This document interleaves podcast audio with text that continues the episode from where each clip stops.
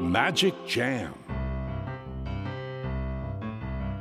スヌーピー。それはチャールズ・シュルツが1950年から50年もの間描き続けたアメリカの漫画「ピーナッツ」に出てくるオスのビーグル犬。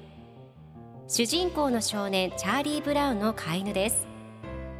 気が弱くて自分に自信が持てないチャーリー・ブラウンをはじめいろんな個性を持つ子どもたちが織りなす人間模様に人生の哲学を感じるのは私だけでしょうか。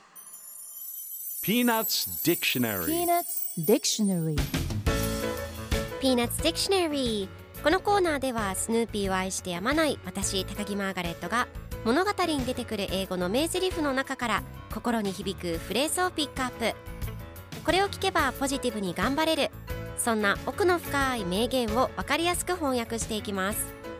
それでは今日ピックアップする名言はこちら。You know Lucy, you really puzzle me.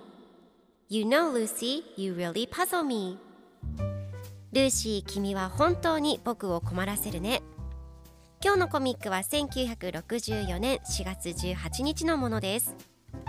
チャーリー・ブラウンとルーシーが一緒におしゃべりをしています。チャーリー・ブラウンがルーシー君は本当に僕を困らせるね。自分の弟を自由研究の発表会に出品するだなんてどんな人間なの？と言います。するとルーシーが表彰でもらったリボンを自慢げに見せながら私最優秀賞よどう？と言います。すると最後のコマではチャーリー・ブラウンがこれがいつも僕にとっての問題なんだ。どうやって成功者と議論すればいいかわからないんだと言っています。では今日のワンポイント英語はこちら。パゾー名詞だとあのパズルゲームのパズルという意味なのですが動詞だと困らせる悩ます当惑させるという意味があります。で今回のコミックでは You know Lucy, you really puzzle me と出てくるのでルーシー、君は本当に僕を困らせるねという意味になります。ではパゾーの例文2つ紹介するとまず1つ目。